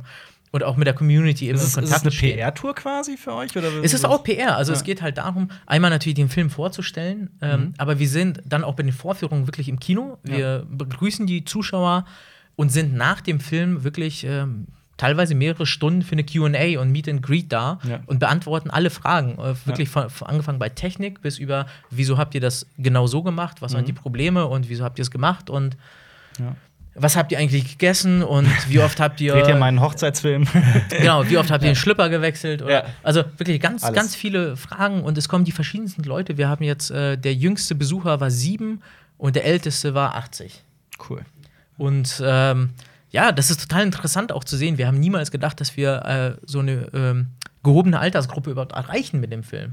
Wa durch das Format, wie wir es gemacht haben, weil es halt eher so, Vlog-mäßig ist. Vlog-Elemente hart gemischt mit diesen cinematografischen Elementen. Mhm. Wir haben ja elektronische Musik da drin, Ja. die auch nicht so, also Wie wo haben, uns wie nicht haben klar denn war. die, die Ü70-Menschen dann, dann reagiert? Ah, wir hatten so zwei, drei, die gesagt haben, ja, mh, also diese schönen Aufnahmen und dann ständig dieser Bass, das finden wir irgendwie nicht geil. Aber wir hatten Standing Ovations von einer Frau, die wirklich, ich sag mal, im Alter meiner Großeltern war. Die sagte, ja, voll Alter. geil, das war wirklich so emotional, super geil. Ähm, das mal war so anders, nicht immer dieses Orchester, was da rumplänkelt. und äh, fand ich richtig geil. Und so, also, das haben wir auch. Und ähm, die Leute merken sofort, es ist was ganz anderes. Es ist einfach stilistisch was ganz anderes. Der, Im Vordergrund steht halt nicht einfach nur, wir zeigen jetzt was Schönes. Mhm. Das zeigen wir auch. Wir zeigen die Schönheit der Antarktis. Da- Das war uns sehr wichtig. Aber die Story ist halt, äh, hat einen anderen Schwerpunkt letztlich. Es geht nicht um dieses klassische Dokumentarfilmerische Fakten, Fakten, Fakten auf den Tisch legen Unsere und, und Ozeane, belehren. unsere Erde, sowas. Genau. Ja. Äh, sondern es ging halt darum, den Zuschauer abzuholen auf ein menschliches Niveau, also von, diese, von dieser allwissenden Erzählerstimme mit unbegrenztem Budget runterzubrechen und den Zuschauer mitzunehmen auf unsere Reise. Also Tim, Michael und Dennis gehen auf eine Reise und der Zuschauer kommt mit. Und Ja. wir zeigen halt genau aus unserer Perspektive einfach nur drei Jungs, die was einfach starten wollen. Und da holen wir, glaube ich, ganz viele Leute ab, die eben von so klassischen Dokumentarfilmen nicht auf dem Level abgeholt werden. Weil wir halt sehr persönlich werden im Film. Ja. Und das ist, glaube ich, was, was die Leute nicht erwarten. ähm, was sie besonders finden, weil dieses YouTube-Vlog-Ding nie im Kino lief bis jetzt und halt vor allem über 97 Minuten Spielfilmlänge. Ja. Das äh, erzeugt eine ganz andere Atmosphäre, vor allem im Kinosaal. Ja. Das äh, ist sehr, sehr spannend Wie war, das denn, wie war das denn bei der ersten Vorführung, als du zum ersten Mal fremde Menschen da sitzen hattest, die dich nicht kennen, die euch gar nicht kennen, die zum ersten Mal diesen Film sehen? Hat man da nicht Fingernägel-Count irgendwie in der Ecke gehockt und sich gedacht, boah, hoffentlich gefällt der denen oder wie war's? Auf jeden Fall. Also das erste Mal, als der Film. Der Film ist halt sehr, sehr kurz vor der Premiere erst fertig geworden, abschließend, ne? Und also wirklich mit DCP und allem. Und als er dann lief und wir, wo wir wussten, okay, da sind jetzt keine groben Fehler mehr drin, also technisch ist, ist es alles sauber, so, wir können den wirklich auf großer Leinwand zeigen. Und die Premiere war ausverkauft. Oder waren wirklich, also A, natürlich A, alle unsere Freunde, Familien und dann aber auch natürlich die, viele aus der Szene dabei. Und wir wussten halt bis zum Schluss nicht, funktioniert das Format, funktioniert das Stilmittel, was wir benutzt haben, oder reagieren äh, die Leute halt mit Ablehnung, weil, was soll das? Das ist ein YouTube-Video auf 97 Minuten aufgeblasen. Ja. Ähm, das hätte halt auch passieren können. Und oh, ich war so triefend nass. Ich hatte so, so viel Stressschweiß, wirklich. Ja.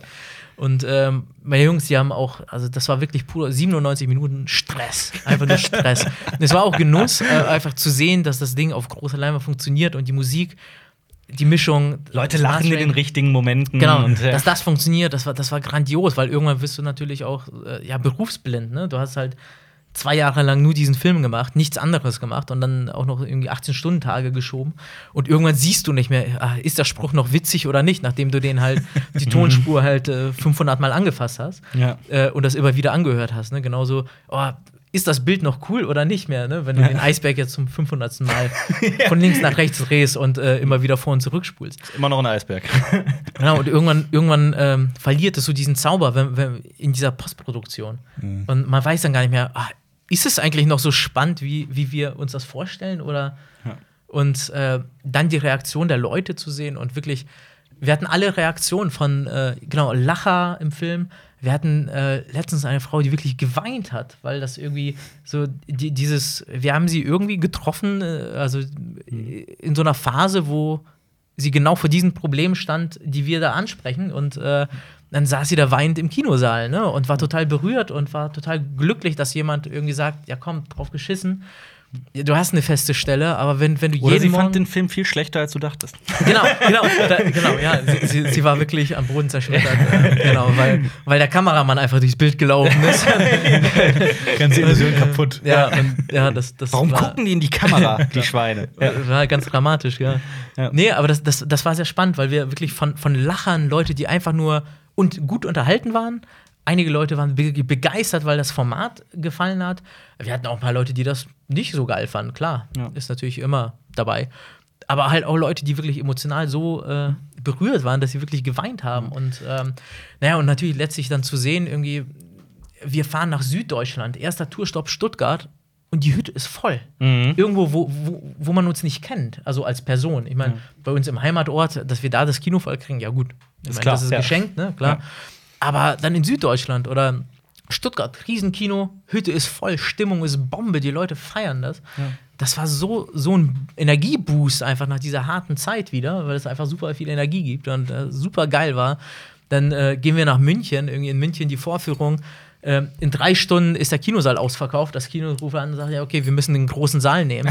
der große Saal ist am nächsten Tag auch ausverkauft. Dann sagen sie: Ja, sag mal, äh, wann kommt ihr in München an? Kriegen wir, kriegen wir noch eine Vorführung davor geschoben? ähm, dass ihr zwei an dem Tag, weil die Telefone halten nicht still. Ihr habt Probleme, von denen, die will man haben. Ja. Genau, genau, die will man haben. Und äh, dann sag ich, ja, auf jeden Fall, äh, keine Ahnung, wir schlafen nicht, wir fahren durch die Nacht und sind auf jeden Fall da, mach auf jeden Fall eine zweite Vorführung. Und die war auch ausverkauft.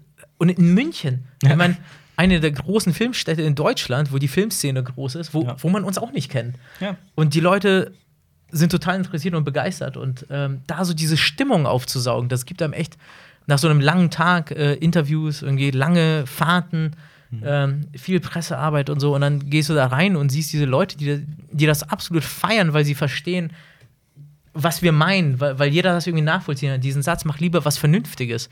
Ja. Den hat irgendwie jedes Kind schon mal irgendwann gehört, wenn die gesagt haben, ich will Feuerwehrmann, ich will Pilot werden, ich will, ich will Regisseur werden, ich will nach will zum Hollywood Film, oder ja. so. Genau, äh, die erste Reaktion ist immer, ja, mach lieber erstmal was Solides, irgendwie, irgendwie was Handfestes. Werd? Ingenieur, ja.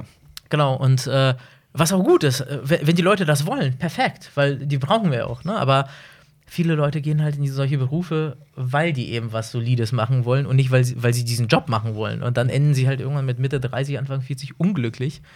Und dann ist es oft zu spät, nochmal so eine Kehrtwende zu machen und dann doch nochmal studieren zu gehen oder doch nochmal eine andere Ausbildung oder irgendwie Freelancer zu werden oder irgendwas. Dann, dann ist halt diese, diese Hemmschwelle so hoch. Und das ist ja dieses Thema, was wir äh, so forcieren oder äh, so, so ansprechen wollen öffentlich. Und da fühlen sich Leute wirklich an diese Situation erinnert zwischen Abi und Studium oder Abi und Ausbildung oder generell Schule und Ausbildung. Oder nach dem Studium, okay, jetzt habe ich irgendwie Germanistik studiert oder Biologie, so. Und was, was mache ich jetzt damit? So, Wenn man nicht Und- weiß, was kommt. Genau, und ähm, ne, das ist ja so dieser übliche Spruch, so als Biologe äh, bist halt äh, Taxifahrer hinterher oder so. Und das stimmt ja auch bei vielen, weil es oft die Leute machen es, um Wissenschaftler zu werden und dann gibt es aber keine Stellen vernünftig. So. Und dann muss man halt was anderes suchen, aber was machst du mit dem Ich habe? Film- so, und? Medienwissenschaft studiert. Das war, ich habe jahrelang gedacht, ich werde Taxifahrer. Ja. Und, äh, und da ist halt immer dieses, okay, was mache ich dann? Ne? Und dann steht man immer von so, ne, vor so einem Nichts irgendwie, obwohl man einen Abschluss hat und eigentlich, naja, in den Beruf müsste. Und ja, und äh, da machen viele Leute irgendwas nur, um irgendwas zu machen und gar nicht, weil sie den Job, den sie jetzt in Angriff nehmen, wirklich geil finden und aus Überzeugung und Liebe tun. Und wir finden, das ist viel zu schade, ähm, weil wir verbringen einfach den Großteil unseres Lebens mit dem Job, den wir machen. Total. Und das ist, doch, das ist doch der Wahnsinn, wenn man irgendwas macht, was man wirklich jeden Morgen hasst. Und ähm, ja, und das sollte halt nicht so sein. Schau, dich- schau dich mal um hier. Deswegen, deswegen machen wir das ja alles Genau. hier und kämpfen so hart dafür. Ja. Genau, und das, das ist auch ein geiles Gefühl, wenn du morgens aufwachst und denkst, geil, ich gehe zur Arbeit und Ja, sehe meine Jungs wieder Bock. und wir schneiden jetzt mal diesen Film zu Ende irgendwie. Und, ähm, und das ist halt ein geiles Gefühl und das wollen wir halt in die Welt tragen und Leute motivieren, einfach ihre Träume zu verfolgen und nicht aufzugeben und äh, sich auch nicht einreden zu lassen, irgendwie, keine Ahnung, Papas Werkstatt oder Papas Praxis zu übernehmen, nur weil das erwartet wird, wenn man selber gar nicht will und Ja. wenn man eigentlich was anderes will. Und ähm, ja, das ist halt äh, so ein Ding, was wir sehr viel sehen, was auch die Zuschauer wahrnehmen. Und das ist sehr geil. Also die fühlen sich wirklich betroffen davon, von dieser Message. Und fast jeder irgendwie. Und das ist geil. Und wir, wir, wir sehen auch, dass die Jüngeren, ich sag mal, die unter 40-Jährigen fühlen sich betroffen, weil die das gehört haben. Und die, ich sag mal, Älteren, die fühlen sich ertappt, weil, Mhm. Weil das genau die das haben. gesagt haben. Und die jetzt sehen so, scheiße, aber das habe ich meinen Kindern auch erzählt. Ja. Aber wie ist denn das? Du hast jetzt zwei Jahre lang in diesem Projekt gearbeitet. Wie fühlt sich das an, wenn dann tatsächlich jemand kommt und sagt, ja, das war doch Rotz, was ihr da gemacht habt? Ähm, ja, das muss man differenzieren. Also, wenn es konstruktiv ist, wenn es jetzt wirklich darum geht, okay, euren Stil fand ich nicht gut, da haben wir nie angesprochen, die Musik fand ich schlecht gewählt, damit können wir leben, das ist subjektiv. Das ist legitim, ähm, kann man so sehen, finde ich oft auch genauso bei anderen Filmen. Ähm, nehmen wir so an. Also, das ist Kritik muss man immer annehmen. Ähm, kann man entweder ja, mitarbeiten oder halt bockig werden, was einem dann aber nicht weiterbringt fürs nächste Projekt. Also, wir nehmen das und saugen es auf, so gut es geht, um, um da auch was mitzunehmen, weil natürlich haben wir auch Fehler gemacht, ganz klar. Also, kein Film, also ich will den Regisseur sehen, der sagt, der Film ist perfekt. es ist alles genauso, wie ich wollte. Das wird es ja nie geben. Also, irgendwas ist immer irgendwie nicht so Gab's mit gelaufen. Kubrick und ist mit Kubrick gestorben. Ja, genau, genau. Ja. Ne, und, Ansonsten äh, ja. und deswegen, natürlich sind da noch Sachen, die, die, die wir nicht perfekt finden. Und äh, vielleicht finden Leute das auch. Oder das sind Sachen, die nur wir detailverliebte Freaks irgendwie sehen. Ähm, von daher arbeiten wir mit, mit der Kritik. Gar kein Thema. Was natürlich bei diesem Film ein bisschen schwierig ist, oder naja, schwieriger als sonst. Ich meine, wir alle drei filmen normalerweise irgendwelche anderen Leute oder die Natur oder andere Sachen. Und wenn man dann kritisiert wird, dann heißt es, okay, das Bild war nicht gut oder die Bildsprache war nicht gut oder der Schnitt war nicht gut oder technisch war irgendwas nicht gut oder die Story war nicht gut oder der Spannungsbogen war nicht gut. Jetzt ist es ja so, wir sind die Regisseure, wir sind die Produzenten, wir waren alle drei die Kameraleute. Wir haben ähm, letztlich die Post gemacht und wir sind auch die drei Hauptcharaktere im Film, die man über neu- 97 Minuten sieht. Das heißt, jede Kritik Ist geht automatisch gegen uns drei, also Ja. auf, auf allen Ebenen. Und das irgendwie, ähm, da haben wir uns vorher aber darauf eingestimmt, dass es so sein wird und äh, dass wir das halt auch nicht persönlich nehmen. Und, aber es ist natürlich immer so, dass, dass wenn sie sagen so, ja, und ich meine, da hättet ihr, also da verspricht sich einer und irgendwie, und den, ja, den Michael, den fand ich eh unsympathisch so. ja, und, und in dem Moment ist es ja, wir haben ja keine Rolle gespielt, sondern wir haben uns ja selbst gef gefilmt als drei Freunde in unserer Ja. Dynamik, so wie sie ist. Wir haben uns ja auch die ganze Zeit auf den Arm genommen und auch so ein bisschen äh, verarscht gegenseitig und so. Und Ey, du bist ja genauso- auf YouTube, ne? Also von daher, wir kennen ja, ja. das. Ja. Also, genauso wie wir es halt im echten Leben auch tun miteinander. Ne? Mhm. Das, das war uns auch sehr wichtig. Und äh, ja, dann wird man halt auch mal unsympathisch gefunden oder der andere wird sympathisch gefunden. Ist auch voll okay, aber das äh, ist natürlich eine andere Situation als äh, bei so klassischen Filmern, die dann halt fiktive Figuren spielen und dann, äh, ja, Ja. geht es halt nie gegen das Persö Persönliche so. Und wir haben ja auch wirklich die Hose runtergelassen und ja auch sehr viel Privates gezeigt, auch, weil weil wir ja zwei Jahre lang als private Menschen in diesem Film auftauchen. Ja. Und äh, da muss man natürlich das eine oder andere Mal auch bei Kritik dann schlucken oder bei irgendwelchen Kommentaren. Aber da, bislang ist das meiste wirklich sehr, sehr positiv gewesen, was wirklich eine große Erleichterung für uns ist. Ja. Wie äh, ist das? Ähm, oder warte, ich frage komplett anders. Wir haben viele Erfahrungen damit gemacht, dass Leute gerne sagen, ah, es ist ein deutscher Film, es ist eine deutsche Produktion, die kann nur scheiße sein. Ähm, du als, als junger Filmemacher, wie gehst du damit um? Oder wie würdest du den Leuten gerne ähm, entgegentreten und ähm, trotzdem sagen, Projekt Antarktis ist, ist da was anderes? Oder, oder was hältst du allgemein von dieser, von dieser Ansicht? Ähm, ja, die können wir ganz einfach niederschmettern, denn äh, ja, die ist eine deutsche Produktion, aber wir haben mit Absicht mich ins Boot geholt als äh, jüdisch-russisches Migrantenkind mit Flüchtlingshintergrund, um die deutsche Produktion ein bisschen äh, abzuwehren. Und damit ist das im Prinzip auch schon vom Tisch gewesen. Nein, Spaß beiseite. ähm, ja, es ist eine deutsche Produktion, es ist eine untypische deutsche Produktion. Und äh, wir finden, der deutsche Film ist generell sehr unterschätzt. Und ähm, ja, ich meine, die deutschen Produktionen werden ja stark definiert anhand von so drei, vier Schauspielern und Regisseuren. Genau. Dabei hat der deutsche Film so viel mehr zu bieten. Ähm, Teilweise von Leuten, die dann aber auch im Ausland tätig sind. Ja. Und ähm, da ziehen wir uns keinen Schuh an und äh, lassen uns da auch äh, keinen Stempel aufdrücken. Und äh, das ist auf jeden Fall ein Film, der natürlich in Deutschland sehr gut funktioniert thematisch, weil dieses macht lieber was Vernünftiges, mach solides Handwerk, schaffe, schaffe, Häusle baue. Ne? Ja. So, das, das, ist, das, ist, das ist so ein sehr deutsches Gefühl, sage ich mal, was wir da auch ansprechen. Ähm, aber es funktioniert auf anderen Ebenen eben auch im Ausland. Ja. Das sehen wir auch, weil wir haben Anfragen aus den USA, also englische äh, Übersetzung wird kommen Anfang des Jahres, definitiv. Cool. Herzlichen Glückwunsch. Und, ja, vielen. Dank, vielen Dank. Ja. Und äh, das zweite große Interesse kommt tatsächlich aus China. Achso, ich dachte vom Südpol. Vom ja. Südpol, ja gut, äh, großes Interesse wäre natürlich, ähm, naja, gut. Aber China, ernsthaft? China, ja. Cool. Und äh, die sind an der Thematik sehr interessiert. Äh, wir wissen nicht genau wieso, Mhm. aber wir sind happy, dass Interesse besteht und wir lassen das Ding jetzt dann auf Mandarin übersetzen. Geil. Krass. Und, ähm, ja. Von daher, ähm, ja, deutsches Ding, ja, also ich meine, Ja. wir, wir, wir ja, zielen äh, auf die ganze Welt Mhm. ab und äh, versuchen dann zu gucken, auf welcher Ebene erreichen wir jetzt die Leute wirklich mit, dem, mit der Thematik. Das wissen wir auch gar nicht so genau, was in China jetzt genau das Interesse weckt. Mhm. Ich meine, Antarktis ist immer sexy irgendwie, und aber ähm, jetzt dieses ganze Subthema, ähm, ja, mal schauen. Ja, Aber klar ist Antarktis immer sexy. Aber was ist noch sexy? Was kommt so als nächstes? Was, was, was sind jetzt so die Orte, die du als nächstes bereisen möchtest? bereisen und, möchten. Und, okay. und filmen möchtest. Ähm, ja, es gibt unwahrscheinlich viele Orte, äh, die sehr, sehr geil sind. Also, ich bin ja ein großer Fan von der Arktis. Also, ich finde ja Eisbären super geil. Ähm, ich fahre auch jedes Jahr dahin und filme jedes Jahr. Ähm, Grönland ist fantastisch. Also, ich liebe die Inuit. Ähm, Habe ich dir schon haben, erzählt? äh, mein, mein, mein, seit Jahren mein, mein Traumziel. Mein absolutes Traumziel. Ja. Ja, auf jeden Fall. Also Grönland, also das Land ist wunderschön, äh, aber die Menschen, die sind so besonders. Ich habe so viel gelernt im Kontakt mit Inuit und ich hatte so viele Erlebnisse, die mich wirklich komplett aus den Angeln gehoben haben in meinem Weltbild, ähm, als ich dort vor Ort war. Und ich, also für mich ist immer diese besondere, solche Kulturen zu erfahren aus nächster Nähe.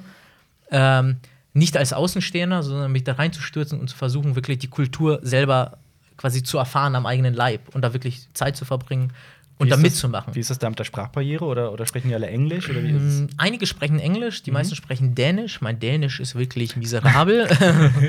Das ist ja aber- ganz witzig. Grönland macht ja irgendwie 97 Prozent der Fläche von Dänemark eigentlich genau, aus. ja, ja, genau, genau. Und ähm, die Kommunikation läuft oft über Blickkontakt und Gesten. Ähm, aber ich habe jetzt auch äh, mittlerweile, ich äh, arbeite ja sehr lange schon auf Grönland, ähm, einige einzelne Worte aufgeschnappt und äh, die ich dann immer wieder so einwerfe und äh, das reicht. Also normal, wenn man sich auf Menschen einlässt, reichen Blicke schon, um Ja. zu kommunizieren. Und die Inuit haben auch wirklich, sind, sind Menschen von wenig Worten. So, man kann, also die sind wirklich, man kann so einen ganzen Tag miteinander verbringen, sehr intensiv, ohne ein Wort zu sagen. Und äh, man hat trotzdem kommuniziert die ganze Zeit. Deswegen gibt es keine bekannten Podcasts da. Genau, wahrscheinlich, wahrscheinlich, wahrscheinlich, genau. Ja. Und weil die sehr, sehr viele Konson Doppelkonsonanten hintereinander haben, immer, das ist das ist immer sehr anstrengend. Aber ja, das ist, das ist sehr faszinierend. So ein Beispiel, was, was mich zum Beispiel auf Grönland wirklich komplett aus den Latschen, also oder mein Weltbild komplett niedergeschmettert hat. Äh, 2009, 2010 war ich auf Grönland und dann sind wir durch die Hauptstadt Nuuk gelaufen und ähm, dann sehen wir halt so zwei Mütter, ähm, die Kinderwagen mit wirklich neugeborenen Babys einfach vor dem Laden parken und die gehen in so einen Supermarkt, der einzige große Supermarkt in Nuuk. Und wir standen halt davor und haben gewartet und haben irgendwas mit den Handys gemacht und ein paar Fotos gemacht. Und die waren bestimmt eine Dreiviertelstunde in diesem Supermarkt und kamen dann mit großen Tüten wieder und so. Und wir als, ich sag mal, Westeuropäer sofort, ah, wie kann, wie kann das angehen? Die lassen diese Babys da unbeaufsichtigt in den Kinderwagen und äh, das kann man doch nicht machen und wa- was wenn? Und, und irgendwann, äh, naja, so nach einer Zeit, weil wir das auch fotografiert haben, also wie die Kinderwagen da einfach so herrenlos da rumstehen. Und äh, irgendwann äh, traf es uns so äh, in der Nachbesprechung wieder stark, so wie absurd es ist, dass es für uns nicht normal ist, dass man seinen Kinderwagen vor dem Supermarkt in der eigenen Stadt einfach abstellen kann. So, weil wir erwarten, dass entweder Ich kann, entführt ich, oder ich kann ja irgendwas nicht mal meinen passiert da. Hund, ich darf meinen Hund vom Supermarkt nicht anbinden, weil meine Freundin befürchtet, dass er geklaut wird. Genau, Ja. sowas. Wie abartig ist das eigentlich, Mhm. was wir als normal angehen und die sofort verurteilt haben dafür, dass sie diese Kinder da stehen lassen. Ja. Und, und al- allein solche Momente, ne? Und ich meine, das war jetzt in der Stadt. Ja. Das war in der Stadt dort, ne? Wenn du dann wirklich in die Pampa fährst und ne, so mit Mhm. solchen Leuten, die wirklich in der Natur leben, also eben noch das nomadische Leben leben, äh, da wirklich trifft dich zehnmal der Schlag am Tag und du Ja. wirst wirklich äh, einfach aus deiner Realität rausgerissen und äh, erfährst so viel Neues. Und Ja. das äh, ist so geil. Ja. Ähm, das ist für mich wirklich das Highlight an meinem Beruf. Das Also, ist das ja. Reisen, durch das man so viel lernt. Aber du würdest jetzt deinen Sohn nicht vom Supermarkt abstellen. in, in Deutschland tatsächlich nicht. Mhm. Ähm, ja, Aber in Grönland schon. in Grönland schon, genau. Und da- das, das ist halt wirklich etwas, was, wa- wo ich sehr viel rausziehe, wenn ich so unterwegs bin und äh, diese Stories mache. Deswegen finde ich halt Orte, wo ich, ähm, wo ich indigene Völker erleben kann, Ja. ähm, sehr, sehr interessant. Deswegen halt auch die ehemalige Sowjetunion. Da gibt es sehr, sehr viele Ethnien, sehr viele indigene Völker auch immer noch. Und das macht sehr, sehr viel Spaß, die zu besuchen und wirklich zu erleben und ähm, zu porträtieren auch. Und äh, Ich, ich weiß gar nicht, ob dir das selbst noch überhaupt so bewusst ist, aber ich finde, ähm, für all diese Reisen und für all diese Erfahrungen gehört auch sehr viel Mut dazu. Und es gehört auch sehr viel Mut dazu, sich so ein, an so ein Projekt wie Projekt Antarktis überhaupt zu trauen und das in Gang zu treten. Und ich glaube, viele junge Filmemacher haben diesen Mut nicht oder gewisse Ängste und die ganze Zeit Fragezeichen im Kopf, die vielleicht auch teilweise zu Recht sind, so von wegen, wie kriege ich das finanziert oder interessiert sich überhaupt jemand für den Stoff oder will ich jetzt wirklich meine nächsten Jahre damit ähm, äh, also da rein investieren? Wie würdest du solchen Menschen entgegnen? Also was würdest du denen sagen? Gibt es also so quasi Tipps für Anfänger? Ja, auf jeden Fall einfach machen. Äh, Also das größte Problem se- sehe ich immer, ähm, wenn junge Leute geile Ideen haben und es gibt so viele geile junge Leute mit super Ideen, die es dann nicht umsetzen, weil sie dann auf die Ari warten. Weil die sagen, ja, ich brauche ja die große Kamera, ich brauche hier das Hollywood-Budget, äh, um es machen zu können. Und wenn ich es nicht kriege, dann mache ich es auch gar nicht. Bullshit. So, wir haben Projekt Antarktis mit Kameras gedreht, die im Prinzip jeder Filmemacher sich organisieren kann. Wir hatten äh, halt äh, Sony-Kameras dabei. Das waren Kameras, die, die jetzt nicht billig sind, aber das ist, sind jetzt keine, keine, keine, äh, Keine Cinema. 60.000 Euro. Genau, das sind, das sind halt mit- Kameras teilweise gewesen. Ähm, wir hatten die Sony A7S II dabei, Mhm. die, ich glaube, so zweieinhalbtausend Ja. kostet. Die haben äh, Schneeflöckchen wurde ja auch mit einer 5D gedreht. Ja. Ja. Ja. Und äh, wir hatten zwar auch die, äh, die FS700 von Sony mit einem Rekorder für die Slow-Mo und äh, 4K-Aufnahmen, aber es, so, man braucht nicht die, die teuerste Technik. Wenn die Story geil ist und die Idee geil ist, einfach machen. Erstmal erst mal anfangen. Der Rest kommt von alleine irgendwann. Aber dieses einfach mal loslegen und machen, das ist so dieses, das ist auch etwas, was, was, was ich als Ausländer auch als sehr deutsch empfinde. So dieses Zerdenken und Kaputtdenken Ja. so von Sachen, bevor sie angefangen haben. Also man, man sieht es schon scheitern, bevor es überhaupt probiert wurde. Und das- Und das ist auch das, was wir in diesem Film zeigen. Einfach drauf geschissen. So, Ja. Es funktioniert schon irgendwie. Einfach anfangen, filmen und äh, ich meine, es gibt erstmal sehr wenig Gründe, wieso man es nicht versuchen sollte. Ich finde, das Und, ist äh, ein, ein, ein wunderbares Schlusswort, oder? Was sagst du, Jonas? War, Ja. das, war das nicht Ja, was- soll ich jetzt Nein sagen oder was? Ja, ich weiß nicht, vielleicht sagst du ja. ähm, Hast du denn dem Ganzen noch irgendwas hinzuzufügen? Also, vielen Dank, dass du da warst. Auf jeden Ja, Fall. sehr Dank. gerne. Vielen Dank, dass ich hier sein konnte, äh, in, dieser, in diesem legendären Set. Dankeschön. äh, ja, ich meine, ich, kann- ich kann nur sagen, ähm, ja, da steckt sehr viel Herzblut drin. Ähm, äh, wir wollen natürlich. In Cinema Strikes Back oder in Projekt Antarktis? In beidem, in beidem ähm, ste steckt sehr viel sehr Herzblut drin. Ja. Und äh, ja, wir wollen natürlich, dass dieser Film möglichst viele jung, junge Menschen vor allem erreicht, Mhm. ähm, die es betrifft, aber auch deren Eltern und Familien. Das, he- und deswegen ähm, sehen wir das Ding auch als Familienfilm. Mhm. Und äh, der lebt natürlich, äh, ich meine, wir sind keine Multimillion-Dollar-Produktion, der lebt davon, dass die Leute weitererzählen. Und äh, es wäre echt wunderbar, wenn ihr äh, einfach mal vorbeischaut auf Facebook und ein Like da lasst in den Film natürlich geht und ihn anguckt, der funktioniert auf einer großen Leinwand mit geilem Sound, super viel besser als äh, auf kleinem Handy-Display. Deswegen geht ins Kino, ähm, guckt äh, vielleicht auf der Tour, wo wir anwesend sind. Wir wollen mit euch auch äh, darüber reden und kommunizieren. Ja. Das wäre super geil, wenn äh, ja, so viele wie möglich dabei sind und ähm, ja, einfach vorbeikommen und erzählt's weiter und äh, macht einfach euer Ding. Das ist ganz wichtig. Macht euer Ding. Genau. Und äh, ich hoffe, euer Ding bedeutet, dass ihr Cinema Strikes Back abonniert. Das ist nämlich das, das wichtigste Ding auf der Welt. Und Glocke, äh, ne? die Glocke, Die ganz Glocke, genau, die ja. Glocke aktivieren, die darf man nicht vergessen. Äh, zumindest auf YouTube. Auf Spotify einfach weiter zuhören. Und äh, danke, Micha. Vielen Dank, Namen, genau. Michael Ginsburg. Vielen Dank. Ähm, für, für den Film, der mir wirklich sehr viel Spaß gemacht hat. Und Jonas dir auch, oder? Ich habe Ja. dich noch gar nicht nach nee, deiner nee, hat Meinung mir auch gefragt. sehr viel Spaß gemacht. Muss ich Ja. sagen. Und von daher danke, dass du da warst. Und noch Ja. viel Erfolg und viel Glück weiterhin mit dem Film. Und alle anderen sollten jetzt auf jeden Fall noch unsere anderen äh, Podcasts anhören. Wir haben zum Beispiel vor kurzem so ein ähnliches Interview gemacht mit ähm, Erik. Äh, Mit Erik. mit Erik. ähm, Zum- ich weiß den zum- Nachnamen. Sonnenberg. Son- Sonnen, ich überlege gerade nur, ob Berg oder Burg. Auf jeden Fall ähm, ist, ähm, ja, solltet ihr euch auch ansehen. Da ging es um den Film Schneeflöckchen, auch eine deutsche kleine Produktion, auch super spannend. Und ja, ansonsten hoffe ich, dass wir uns bald wiedersehen oder wieder hören bei einem Podcast hier auf Cinema Strikes Back. Macht's gut. Das war ein Podcast von Funk.